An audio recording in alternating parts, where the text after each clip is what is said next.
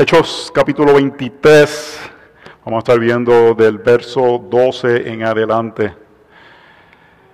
¿Qué es una revolución?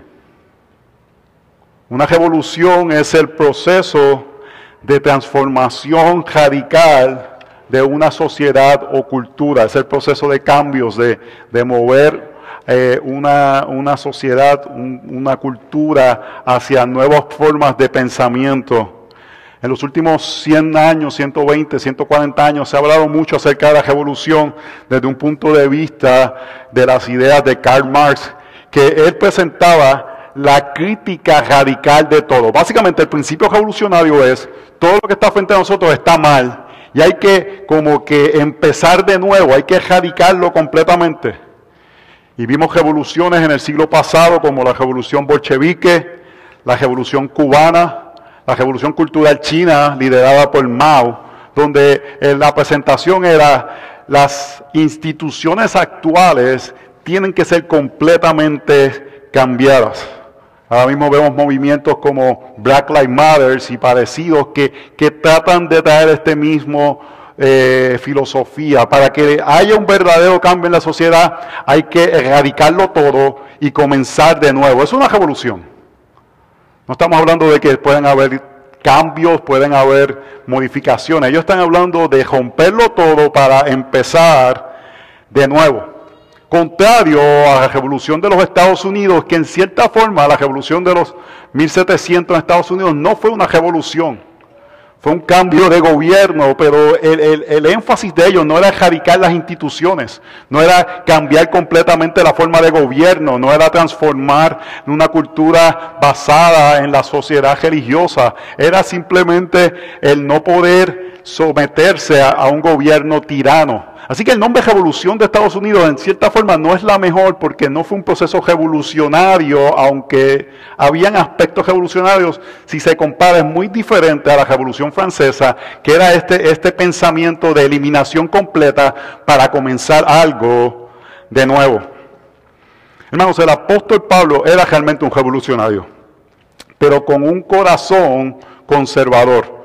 Lo que quiero decir es que la muerte y resurrección de nuestro Señor Jesucristo transformó radicalmente la forma en que se podía vivir en aquel tiempo transformó completamente la forma en que Dios y el hombre iban a relacionarse, donde antes de la muerte y resurrección de nuestro Señor Jesucristo, la unidad entre el cielo y la tierra se realizaba solamente en el templo en Jerusalén. Y con esta muerte del Señor Jesucristo, esta relación de cielo y tierra, donde se unen estos dos puntos físicos y metafísicos, es la iglesia del Señor. Y eso transforma completamente como la cultura judía, y no solamente la cultura judía, la cultura no judía iban a ver su vida.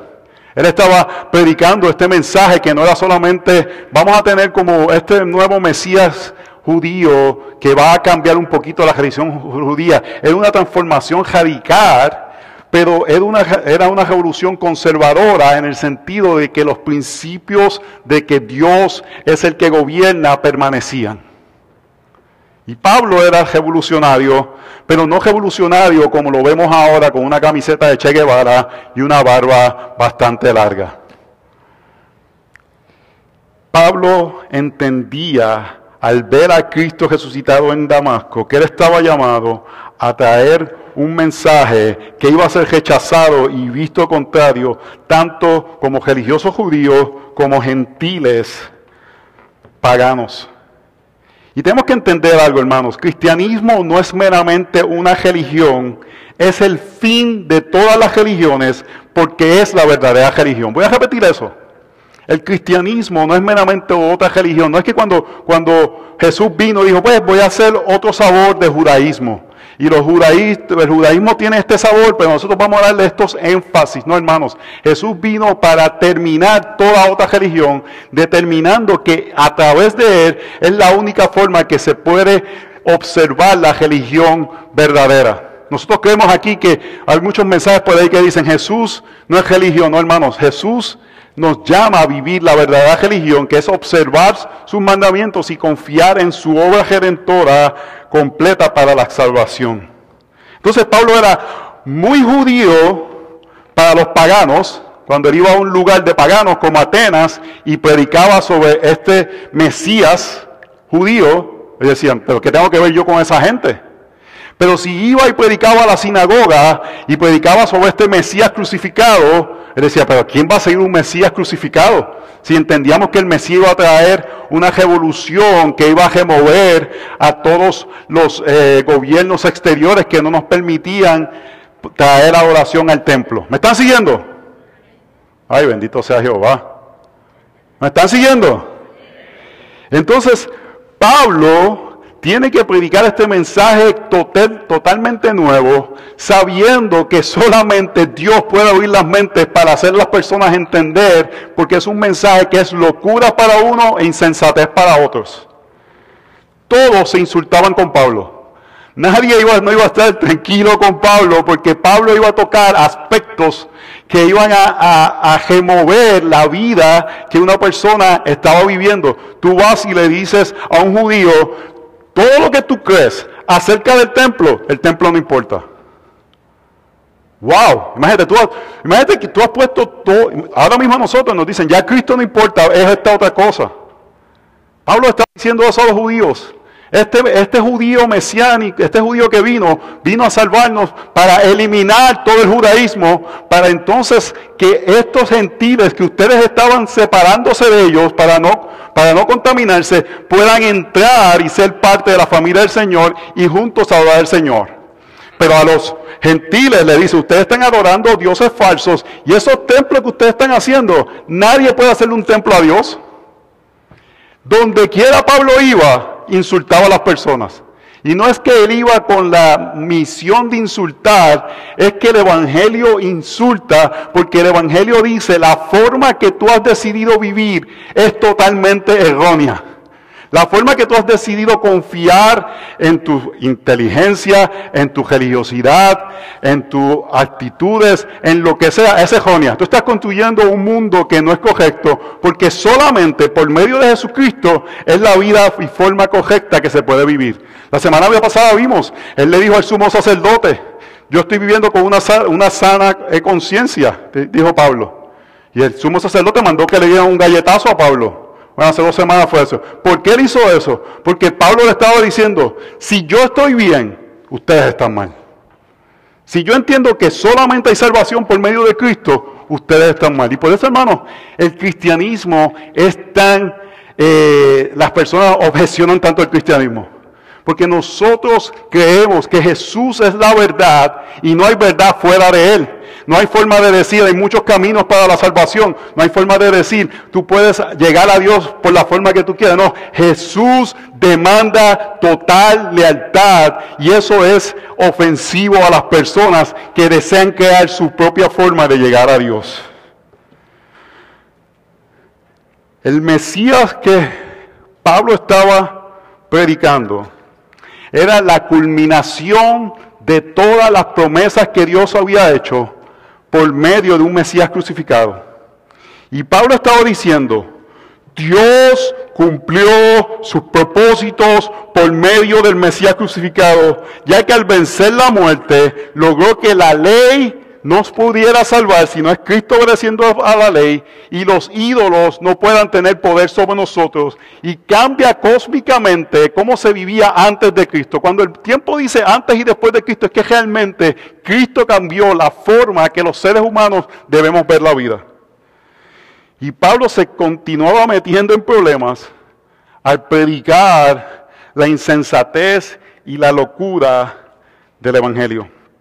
Estaba leyendo una biografía de Pablo, bueno, estaba escuchando, un amigo me convenció a escuchar libros y, está teniendo efecto, y estaba escuchando, este, yo siempre pensaba, esos que escuchan libros son unos vagos, pero puedo ver que es una forma de leer más todavía, porque puedo leer mientras estoy manejando o escuchar libros. Y este dudito dice que acerca de Pablo, más allá de una salvación individual que Pablo, Pablo trae, que Cristo trae a las personas, es una nueva creación que reconcilia el cielo y la tierra.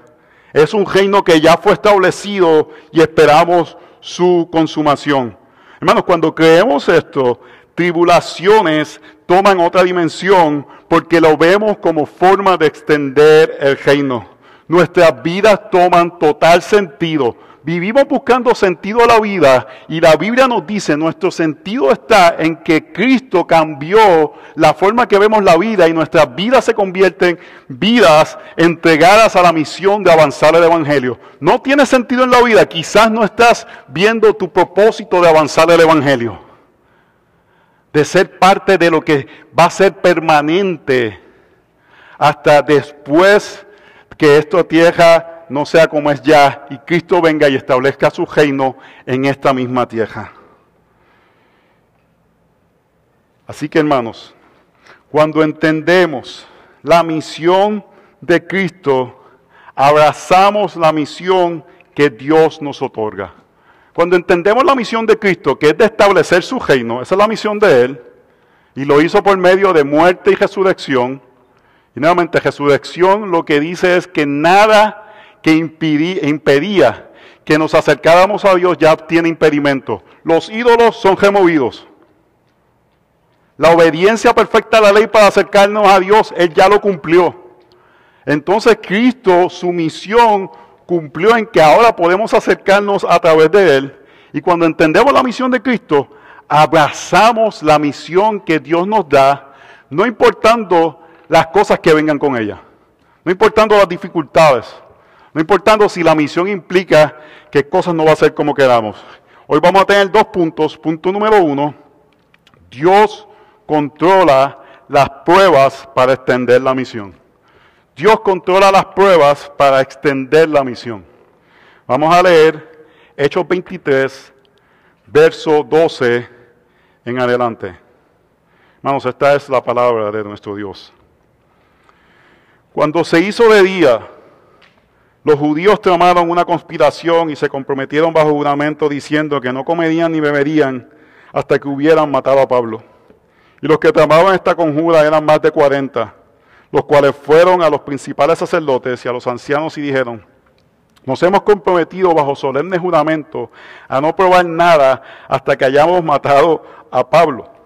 Ahora pues, vosotros y el concilio avisad al comandante para que lo haga comparecer ante vosotros, como si quisieras hacer una investigación más minuciosa para resolver su caso.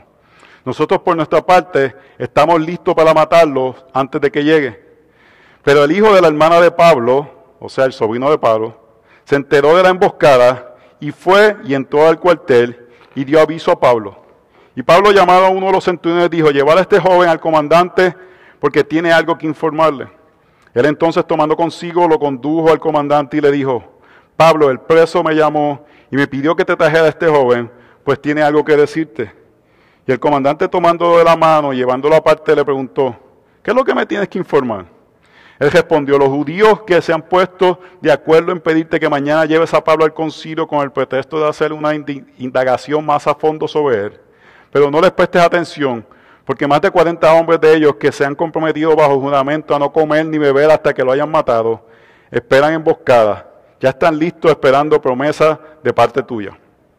Entonces el comandante dejó ir al joven, encomendándole, no digas a nadie que has informado de estas cosas llamando a dos de los centuriones, dijo, preparar 200 soldados para la hora tercera de la noche, con 70 jinetes y 200 lanceros, que vayan a Cesarea. Debían preparar también cabalgaduras para Pablo y llevarlo a salvo, a salvo al gobernador Félix.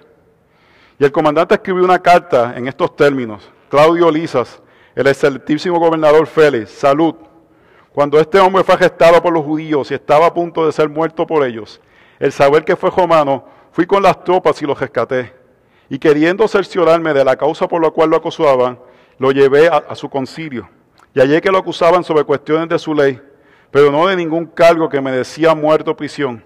Cuando se me informó de que había una conjura en cuanto al hombre, te lo envié enseguida, instruyendo también a sus acusadores que presenten los cargos contra él delante de ti. Así que los soldados, de acuerdo con las órdenes que tenían tomado a Pablo, lo llevaron de noche Antipatris.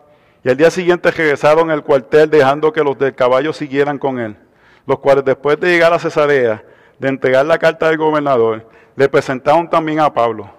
Cuando la llegó preguntó de qué provincia era y al enterarse que era de Sicilia, dijo, te oiré cuando estés presente también sus acusadores, y mandó que lo guardaran en el pretorio de Herodes. Una porción larga de escritura, el punto es este. Pablo tenía que llegar a Roma, Dios se encarga de darle una escolta. Pablo tenía que llegar a Roma y Dios mueve las circunstancias para que él llegara con una escolta. Un hombre que 40 hombres prometieron no beber y comer, me imagino que se murieron como a los 30 días, porque si no bebes y comes, bueno, en menos días, si, no puedes beber comida, te, te, vas a morir, hicieron una promesa. Y, y, Dios utilizó esas circunstancias porque le había dicho a Pablo, tú vas a llegar a Roma, tú vas a predicar el Evangelio en este lugar. Lo que Dios no nos dice en ocasiones es qué medios va a utilizar para que la misión sea llevada. A Pablo utilizó encarcelarlo, poner su vida en peligro, un complot, permitir que el sobrino de Pablo, el hijo de la hermana, eh, cuando hay frases así que te dice hijo de la hermana, quizás era un hijo que no era natural de la hermana, por eso poner hijo de la hermana y no sobrino. Este, el familiar de Pablo, hijo de la hermana, se enterara para proteger la vida de Pablo y de momento hubiese 200 centuriones guardando la vida de Pablo. Una escolta. Una, una forma, no sé si usted alguna vez ha sido escoltado. Una vez yo fui escoltado por policía, por protección. Estaba en un juego de baloncesto, hubo una, una trifulca, yo estuve en medio de eso y después toda una escuela me quería dar una pela a mí. Y me tuvieron que sacar policías.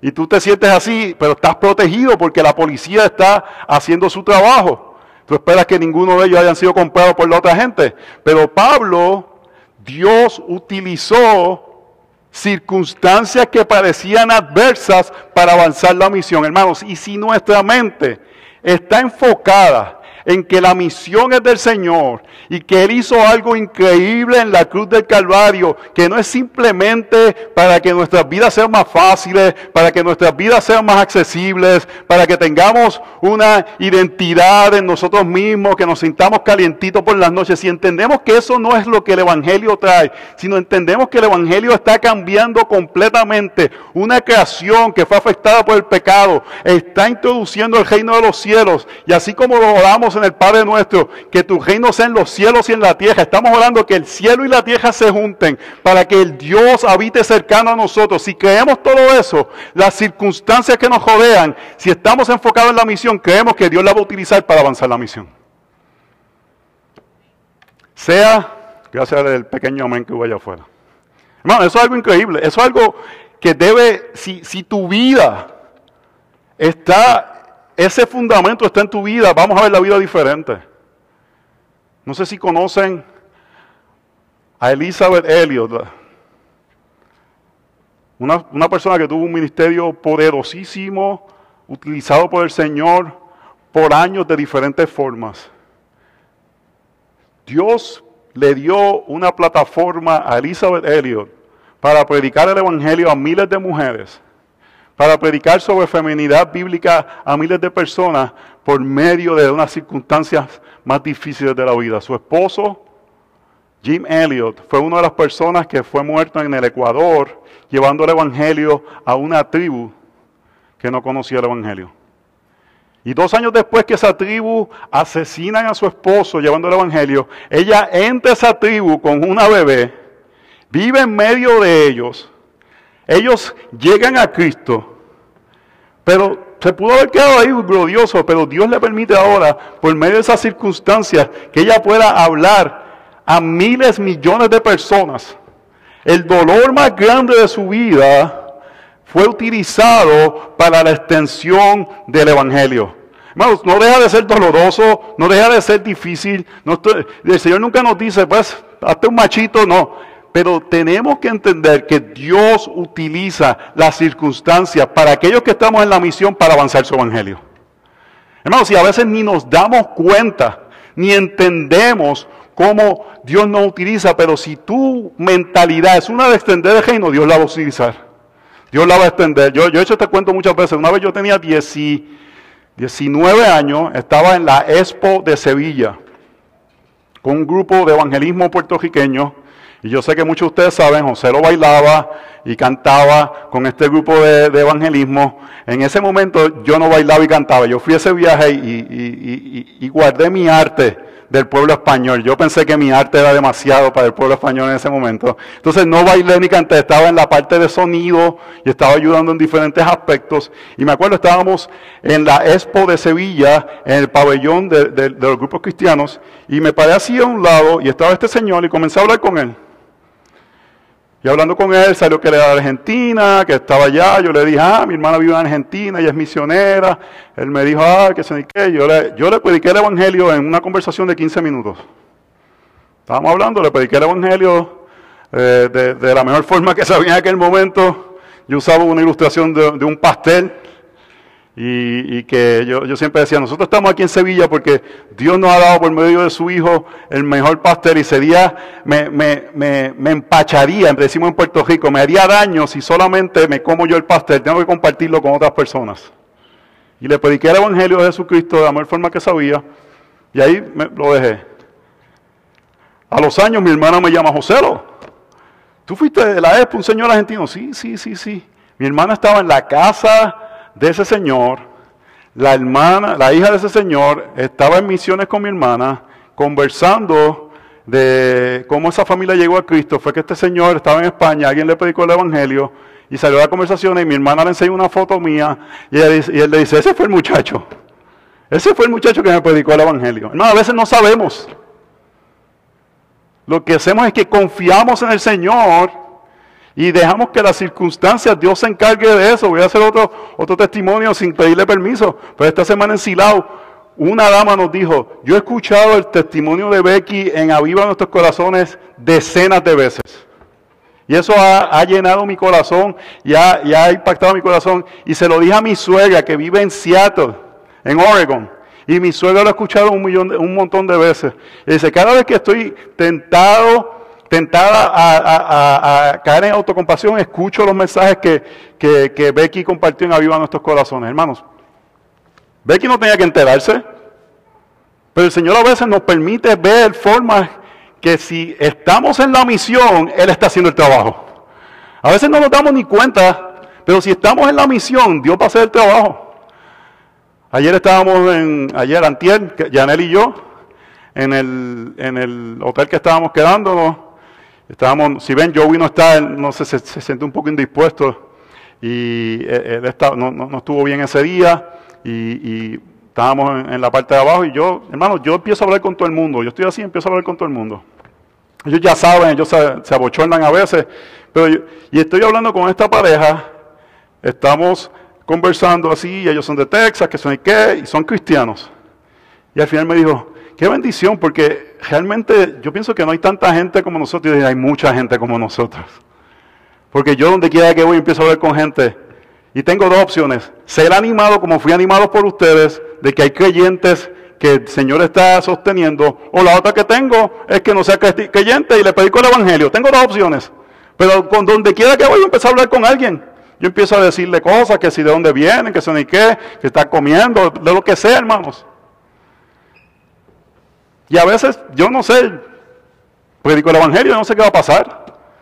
Pero el Señor, hermanos, tenemos que entender y creer esto. Nuestras circunstancias, si estamos en el juego del reino, Él la va a utilizar para extender el reino. Es depende cómo vemos la vida. Si estamos en el juego mío, no la va a utilizar para extender el reino. Pero si estamos en el juego del reino, entiendo lo que quiero decir en el juego del reino. Si nuestra visión es extender el reino en mi trabajo, en mi escuela, en mi deporte, en donde yo esté, Dios lo va a utilizar. A veces no vamos a saber, pero Dios va a utilizar las circunstancias para entender, extender el reino. Así que hermanos, lo que tú estás viviendo hoy, sea positivo, sea negativo, sea tu preferencia o no sea tu preferencia, yo te puedo asegurar por la Biblia que Dios lo quiere utilizar para extender el reino. Dios desea utilizar esa circunstancia que tú estás viviendo, que puede ser difícil, que puede ser favorable. ¿Sabes que muchas veces las circunstancias difíciles a veces nos impulsan más hacia el reino que lo favorable? A veces lo favorable es más tentación, es más dificultad. Porque nos hacemos autosuficientes, pensamos que todo está bien, tomamos un cantazo y ahí nos acordamos de Dios. Dios desea utilizar cada una de esas cosas para extender el reino. Dios desea utilizar tu vida para extender el reino, hermanos. Yo no sé tú, eso me da identidad y propósito en la vida. Porque puede ser que mi vida parezca un desastre ante los ojos de los seres humanos, pero no importa. Porque si mi propósito es vivir para aquello que tiene real sentido, lo que el creador del universo está haciendo, haciendo una nueva creación, que esa nueva creación va a ser la culminación cuando la nueva Jerusalén venga y el cielo y la tierra se junten. Y estamos nosotros, hermanos, aunque sea un pedacito de arena, aportando a eso, hermanos, eso tiene sentido. Y eso da identidad y sentido a nuestras vidas. Aquí no estamos diciendo que todo el mundo tiene que ir al fin del mundo, pero todo el mundo debe participar en la misión. En tu iglesia, en tu, en tu comunidad, en tu trabajo, en tu universidad, en tu escuela. Somos, si somos del reino, somos parte de la misión del reino. Por medio de nuestras vidas, testimonios importantes, debemos ser diferentes, pero también por medio de nuestra proclamación Acuérdate lo que Pablo, lo que, lo que Jesús le dijo a Pablo al final del texto anterior. Voy a estar contigo porque hablaste precisamente del mensaje. Así que hermanos, Dios quiere utilizar nuestras circunstancias para la extensión del reino. Así que cuando entendemos la misión de Cristo, la misión de Cristo va antes de nuestra misión. Hay gente que quiere saber cuál es mi misión. No, empieza con la misión de Cristo, que es de establecer su reino, de hacer una nueva creación, de, darle sentido a la vida en, la, forma de que el pecado hace locura de la vida y el establecer su reino. Si entendemos la misión de Cristo, abrazamos la visión que Dios nos otorga a nosotros. Punto número dos, en medio de las pruebas, de las circunstancias, de las dificultades, podemos ser fieles en la misión. Número uno, el va las circunstancias. Eso lo hace Dios, hermanos. Esa es la parte que le toca a Dios poner la circunstancia, coger de una situación que parecía que Pablo lo iban a liquidar, 40 personas, y, y ponerla de una forma que ahora tiene escolta para llegar a donde tiene que llegar. Eso lo hace Dios, eso no lo podemos controlar nosotros. Pero lo que nos toca a nosotros es entonces ser fieles al hablar y comunicar las verdades del Evangelio. Capítulo 24. Los judíos acusan a Pablo ante Félix, ese, ese es el título. Cinco días más tarde, el sumo sacerdote Anadías descendió con algunos ancianos con, su, con un abogado llamado Tertulo, Tértulo y presentaron al gobernador sus cargos contra Pablo. Después que llamaron a Pablo, Tértulo comenzó a acusarlo diciendo al gobernador, ya que por ti hemos obtenido mucha paz y, lo que, y que por provincia tuya se está llevando a cabo reformas en favor de esta nación, nosotros por todos los medios y en todas partes reconocemos esto con profunda gratitud buen excelentísimo Félix. Hermanos, eso se llama ser un lambeojo en Puerto Rico. Ese, ese judío le está diciendo, no sé cómo le llaman en otros países, pero es decirle lo que las personas quieren escuchar. Ese judío le está diciendo al enemigo, al romano, porque le conviene en ese momento, oh, grandísimo Félix, oh, tú eres lo mejor, tú has hecho grandes cosas en nuestro país. En la oscuridad ellos dicen, ellos nos están oprimiendo, pero ahora, viendo lo que hace el Evangelio, hizo que Pablo sea, que Pablo fuera el enemigo mayor y no fuera Roma.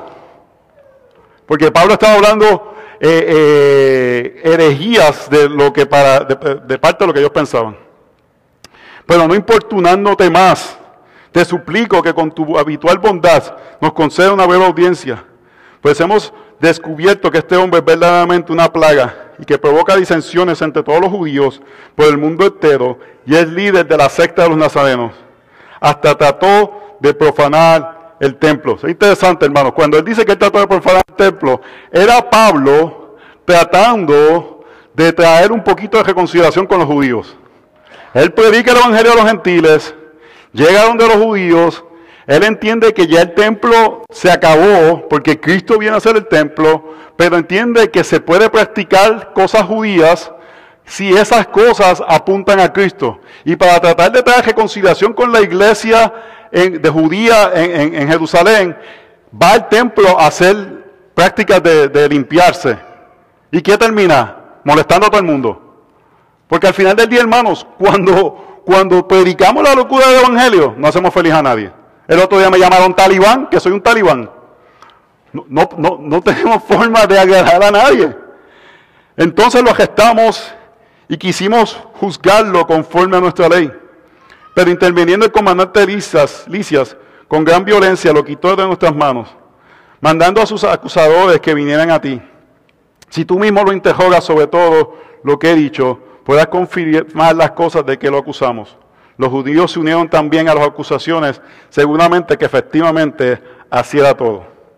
Después que el gobernador le hizo, una señal para que hablara, Pablo respondió, sabiendo que por muchos años tú has sido juez de esta nación, con gusto presento mi defensa. Él estaba reconociendo las autoridades terrenales, puesto que tú puedes comprobar el hecho de que no hace más de 12 días subí a Jerusalén a adorar. Y ni en el templo, ni en las sinagogas, ni en la ciudad misma me encontraron discutiendo con nadie provocando un tumulto. Ni tampoco puedes probar, probarte de lo que ahora me acusan. Pero esto admito ante ti, que según el camino que ellos llaman secta, yo sirvo al Dios de nuestros padres, creyendo todo lo que es conforme a la ley y que está escrito en los profetas teniendo la misma esperanza en Dios que estos también abrigan, de que ciertamente habrá una resurrección tanto de los justos como de los impíos. Por esto yo también me esfuerzo por conservar siempre una conciencia irreprensible delante de Dios y delante de los hombres. Y después de varios años he venido para traer limosna a mi nación y presentar ofrendas, haciendo lo cual me encontraba en el templo después de haberme purificado, no con multitud ni con alboroto, pero estaba allí ciertos judíos de Asia y que deberían haberme presentado aquí ante ti y acusarme si tuvieran algo contra mí. O si no, que estos mismos digan qué delito encontraron cuando compadecí ante el concilio, a no ser que por esta sola declaración que hice en voz alta mientras estaba ante ellos, por la resurrección de los muertos, soy juzgado hoy ante vosotros. Entonces Feri, conociendo con mayor exactitud acerca del camino, propuso el fallo diciendo, cuando venga el comandante Licias, decide vuestro caso, y dio órdenes al centurión de que guardaran a Pablo bajo custodia, pero con alguna medida de libertad y que impidiera a, ninguno de sus amigos que le sirvieran, y que no impidiera a ninguno de sus amigos que le sirviera. Pero pocos días más tarde llegó Félix con Drusila, su mujer, que era judía, y mandó traer a Pablo y lo oyó hablar acerca de la fe en Cristo Jesús. Y al disertar Pablo sobre la justicia, el dominio propio y el juicio dinero, Félix atemorizado dijo, vete por ahora, pero cuando tenga tiempo te mandaré llamar. Al mismo tiempo tenía esperanza de que Pablo le diera dinero, por eso acostumbro llamarlo con frecuencia y conversar con él. Pero transcurridos dos años, Porcio Festo llegó como sucesor de Félix y deseando hacer un favor a los judíos, Félix dejó preso a Pablo. ¿Qué es lo que vemos aquí, hermano? Le acusan a Pablo, traen estos diferentes aspectos y Pablo, ¿qué hace al defenderse? Es fiel al testificar a Cristo resucitado. Cualquier lugar que lo ponen, él confía en las circunstancias que Dios pone, pero donde quiera no se amedenta, no, se, no se acobarda de predicar a Cristo crucificado. Los enemigos se oponen a Él y donde quiera que lo ponen, Él dice, yo estoy aquí creyendo con conciencia tranquila de que Cristo resucitó de los muertos. ¿De qué me acusan? De predicar la verdad. Nuevamente, hermano, va a ser locuras para algunos y necedad para otros. Tiene enemigos en cuarto de izquierda y derecha. Es interesante que después lo siguen trayendo a ver si él pagaba como un soborno. Y digo, no entendían quién era Pablo. Porque Pablo entendía que no tenía que tomar caminos incorrectos porque él confiaba las circunstancias al Señor. Su posición era predicar el Evangelio donde quiera que estara. Pablo usa el Evangelio y no le da vuelta al asunto. Verso 15, teniendo la misma esperanza en Dios, que estos también abrigan, que ciertamente habrá una resurrección tanto de los justos como de los impíos. Por esto yo también me esfuerzo por conservar siempre una conciencia irrepensible delante de Dios. Él está diciendo, yo sé que Cristo está vivo. Y porque yo sé que Cristo está vivo, mi, lealtad no está en esta situación, está hacia Él, hacia, mi, hacia, hacia poder honrar la realidad de que Él me salvó para proclamar su victoria. Circunstancias no cambiaban porque circunstancias no cambiaban la realidad de Pablo de que Jesús estaba vivo. Y es interesante, hermano, si estudiamos la vida de Pablo, Pablo tuvo dudas, Pablo tuvo momentos difíciles, Pablo tuvo momentos que podríamos haber llamado como depresión. A veces ponemos a Pablo como casi un demigod.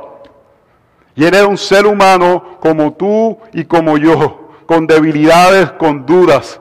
Pero al final se agarraba de la realidad de que Cristo estaba vivo y que iba a dar cuenta delante de ese Cristo vivo en un momento.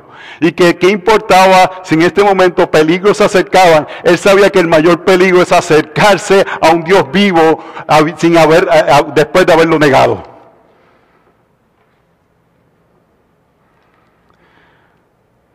Él entendía cuando dice, que ciertamente había una resurrección, tanto de los justos como de los impíos, él sabía que todo el que estaba allí un día iba a dar cuenta delante del Señor.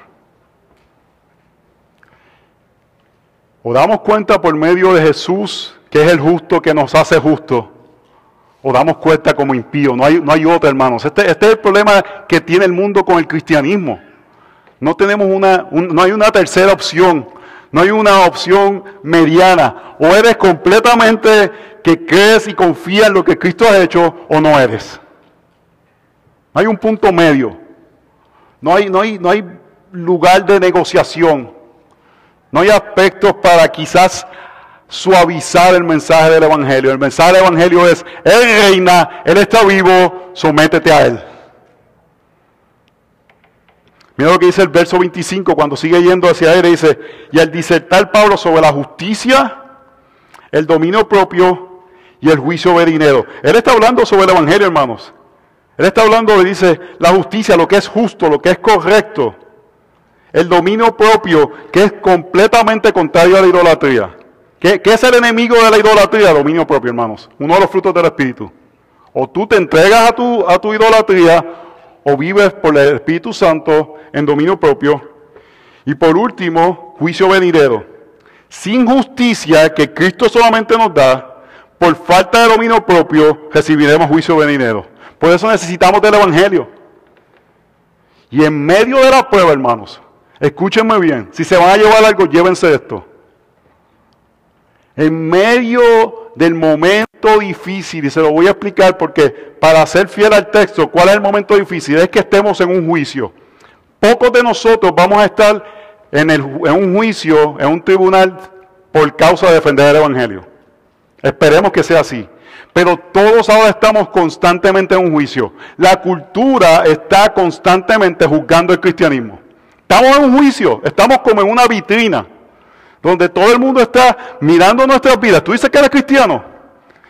Voy a ver tan pronto digas algo para decirte que eres un intolerante. Tú eres un demógaga. Tú eres una persona que odia.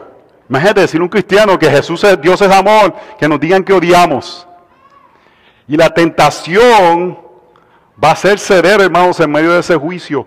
¿Cómo en ese momento podemos permanecer firmes, hermanos? La única forma es creyendo, Jesús está vivo y un día cada uno de nosotros rendiremos cuenta delante de Él.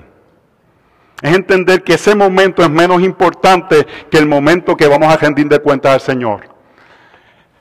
Dejamos que Dios lidere con las circunstancias. Ya aquí todo el mundo sabe que bregar, la esa palabra puertorriqueña lo que es, ¿verdad? Dejamos que Dios trabaje con las circunstancias, pero nosotros, al meditar en la realidad del Evangelio, de que Él vive, podemos ser fieles en medio de cualquier circunstancia. ¿Y cómo se ve esa fidelidad? Proclamando las verdades del Evangelio.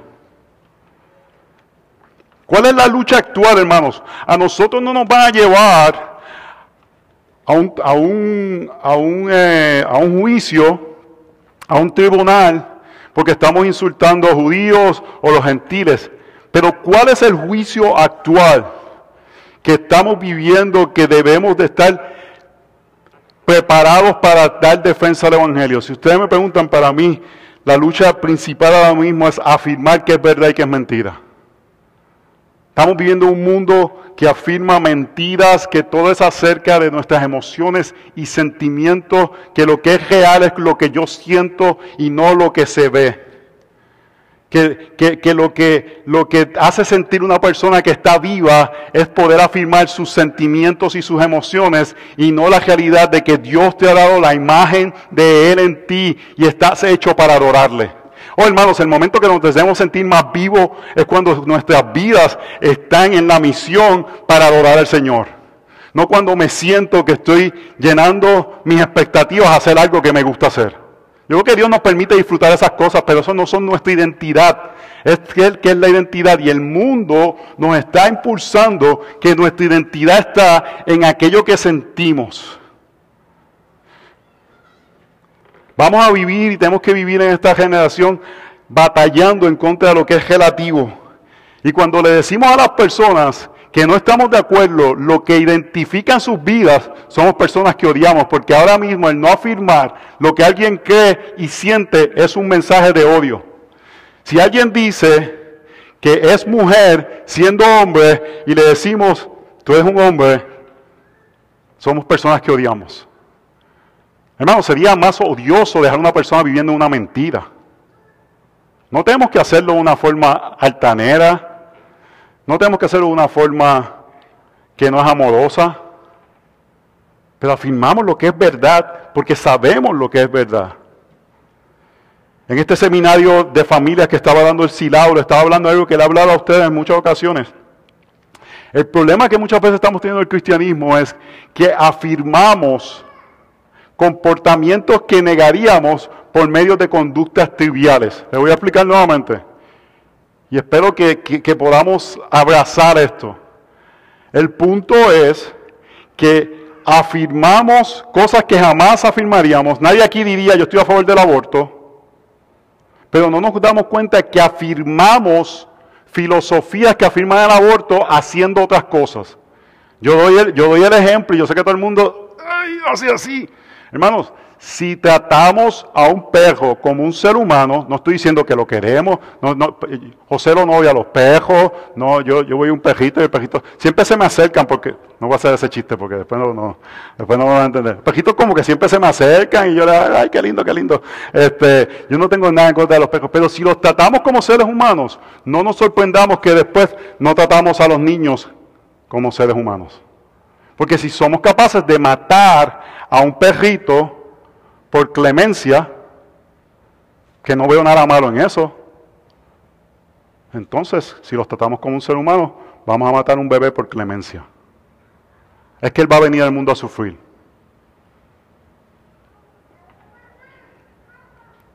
Nuevamente, no digan, José lo odia a los pejos, no digan eso. Lo que estoy diciendo es que tan pronto los tratamos como seres humanos, estamos reduciendo, reduciendo, haciendo menos la imagen de Dios en el ser humano. No sé si han visto en estos días, voy a dar otro ejemplo.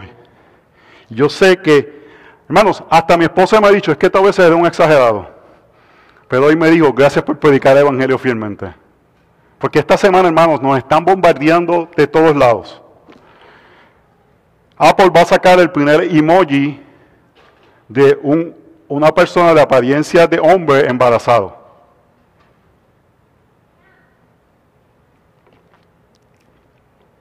Minnie Mouse la pusieron con pantalones para celebrar el 30 aniversario de Euro Disney. Y mira la razón que le pusieron pantalones. Esta nueva versión de sus características lunares, de sus característicos lunares convierte a Minnie Mouse en un símbolo de progreso. Hermanos, progreso siempre es marxismo. Usted es progreso, póngale marxismo. Para una nueva generación. Se trata de un personaje que siempre ha tenido un lugar especial en mi corazón. Mini encarna la felicidad, la autoexpresión, la autenticidad que inspira a personas a todas las edades en todo el mundo. Lo que están diciendo es que esta Mini va a ser una, una mujer más empoderada. Hermanos, no hay nada pecaminoso con alguien utilizar pantalones. Una mujer utilizar pantalones. La M&M verde. ¿Saben lo que pasó con el M&M verde? No, tienen que estar pendientes de la cultura si tienen hijos adolescentes. El M&M verde utilizaba tacos, tacones, y ahora la pusieron con tenis para que se vea sporty. Y como que no se puede distinguir si ahora es mujer o es hombre el en verde. Hermanos, la cultura nos va a estar bombardeando para que creamos la mentira que no hay ninguna diferencia entre un hombre y una mujer. Y no nos debe de sorprender que la cultura, eh, cultura haga eso, ni nos debemos de molestar con la cultura. El problema es que nos molestamos con la cultura, pero en las cosas que nos convienen no luchamos contra la cultura. En las cosas que me son para mí beneficiosos, nos comprometemos y no tomamos posiciones fuertes, nos molestamos a esa gente de M&M y ese Disney World, es del diablo. Pero en cosas más sutiles que afirman la misma filosofía, si es algo que es, que para mí afirma mi identidad, la abrazamos completamente. Hermano, yo entiendo por qué los pentecostales no querían que las mujeres se pusieran pantalones. Ahora yo lo entiendo. No lo explicaron bien. No lo explicaron bien, pero ahora lo entiendo.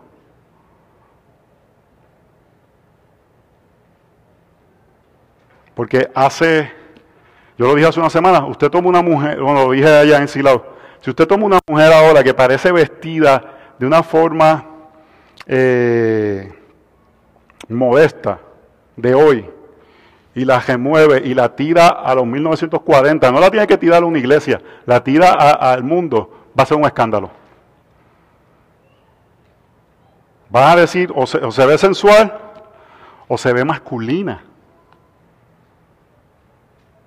Porque el mundo está tratando de, unir esas cosas y que no haya diferencia. Y que los niños y los adolescentes hombres se vean femeninos y que las chicas se vean masculinas. Hermanos, si debemos apreciar la sabiduría de nuestros antepasados, eso es lo que Pablo dice, yo estoy honrando a mis antepasados. Y la sabiduría de cuatro mil años, que hacía una diferencia entre hombres y mujeres, y permitimos que filosofías de 20 y 30 años las abracemos y nos veamos igual que el mundo. Nos vestimos con atuendos que son usualmente masculinos. No, no quiero ser exagerado, pero históricamente ropa militar ha sido dada para los hombres. Eso identifica hombría. Pero es lo que está de moda ahora, es lo que identifica nuestra sabiduría y no empujamos contra la cultura. Y no entendemos lo que sucede en Génesis 3:16. A la mujer dijo, en gran manera multiplicaré tu dolor en el parto, con dolor darás a luz tus hijos, y con todo tu deseo será para tu marido, y él tendrá dominio sobre ti. Hermano, no entendemos, si esta es la forma, las damas, parte de la caída, es que, es que la caída dice que ustedes quieren ser como hombres que ustedes quieren tomar el lugar de los hombres, que ustedes quieren tomar el liderazgo de los hombres. Y si eso indica que ahora tengo que vestirme como hombre, tengo que, actuar como hombre, tengo que hacer los mismos deportes que los hombres, tengo que tener una actitud ofensiva como los hombres, es lo que vamos a hacer y negamos las realidades del Evangelio en que Dios creó hombre y mujer. Y de la misma forma, varones toman la actitud pasiva que vemos en Génesis de no liderar, de no tomar el lugar que Dios le llama. Hermanos, lo primordial que debemos de inculcar en nuestros hombres es que sean aquellos que protejan, amen y cuiden a sus esposas por medio del Evangelio. Y las mujeres más que sean empoderadas, sean mujeres que amen y quieran tomar eh, su labor como en Tito 2 de cuidar el hogar. Usted sabe cómo Dios dice que las damas van a dar reverso, van a dar vuelta atrás a esa maldición de que su deseo va a ser para, tu marido. La palabra habla de eso. Vayan en 1 Timoteo 2.13. Porque Adán fue creado primero, después Eva. Y Adán no fue engañado, sino que la mujer, siendo engañada completamente, cayó en transgresión. Pero se salvará. ese es el lenguaje fuerte, hermanos se salvará engendrando hijos si permanece en amor, en fe, amor y santidad, con modestia. ¡Wow! Lo que está diciendo ahí Pablo es, la forma de darle vuelta atrás a la maldición de la caída es las damas siendo femeninas. Insistimos en esta cultura, ir en contra del Evangelio, al querer masculinizar a nuestras damas y afeminizar a nuestros, a nuestros hijos. Porque es lo que quiere hacer, es lo que le gusta, no le quiero negar. Hermanos, le tenemos tanto miedo a los efectos del pentecostalismo que tenemos miedo de darle dirección bíblica a nuestras familias y con eso negamos el Evangelio. Vemos el montón de muchachos que se perdieron de iglesias pentecostales y le echamos la culpa al legalismo. Pero cuéntame a mí cuántos muchachos se perdieron de las mismas iglesias haciendo cosas mundanas. Porque simplemente permitieron y comenzaron a hacer cosas mundanas. Solamente vemos la parte del legalismo. Hermanos, tenemos el Evangelio. Y el Evangelio nos permite ir en contra de la mundanalidad sin que sea legalista. Sino que libremente podemos entender, Cristo ha hecho algo por medio de su misión. Su misión es establecer su reino en la tierra. Señor, ¿cómo yo puedo avanzar tu reino? ¿Cómo yo puedo avanzar tu reino? ¿Qué forma? Mi hablar, mi vestir, mi comer, mi descansar, mi trabajar, mis estudios. ¿Cómo yo puedo ser alguien que, que, puedo defender? Así como Pablo delante de un tribunal defendió el Evangelio, nosotros podemos decir cómo mi vida puede ser ante el tribunal de la cultura defender el Evangelio. Y yo creo, hermanos, que en este momento la forma práctica principal que hacemos lo que Pablo hizo hace dos mil años, hacemos hoy, es los hombres siendo hombres y las mujeres siendo mujeres. Es el ataque principal de la cultura ahora mismo contra la verdad.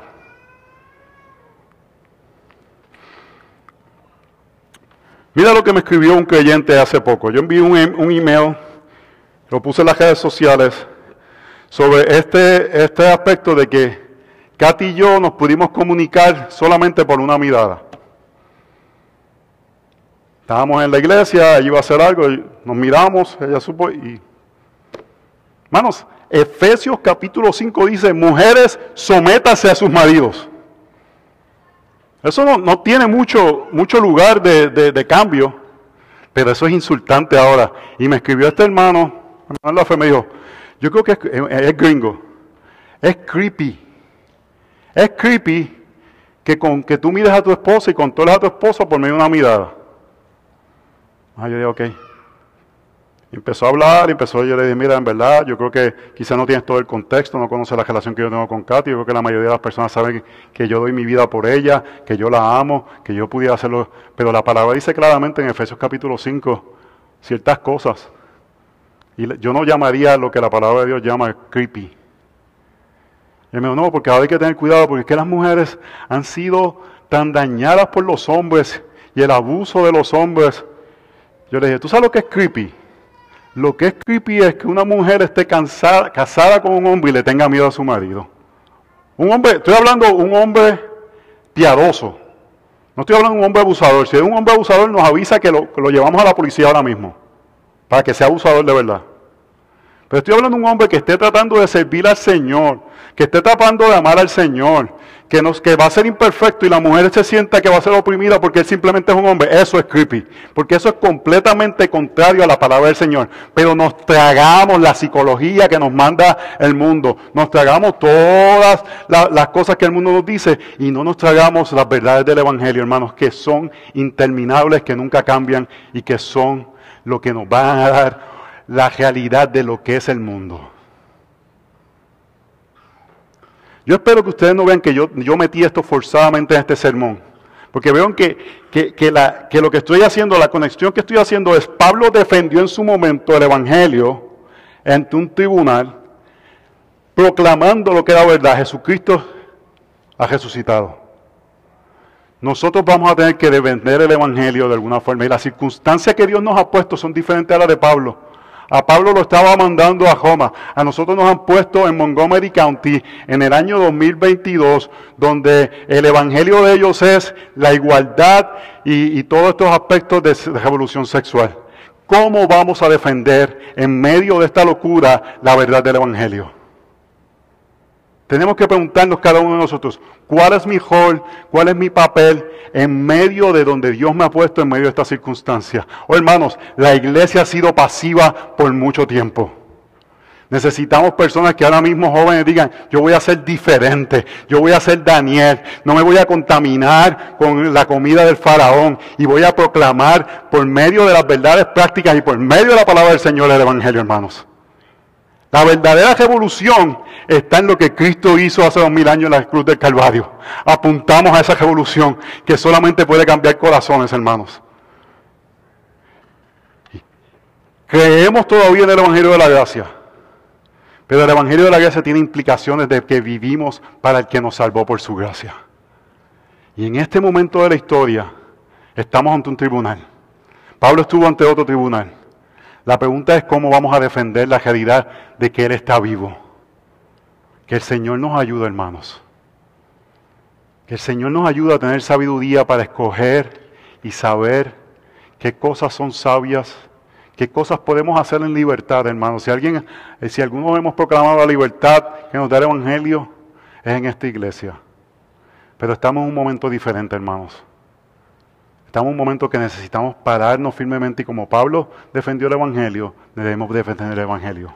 Con nuestras acciones, con nuestras palabras, con nuestra vestimenta, con nuestras, con nuestras expresiones faciales, con nuestros peinados, con toda la forma. La coleta se va esta semana.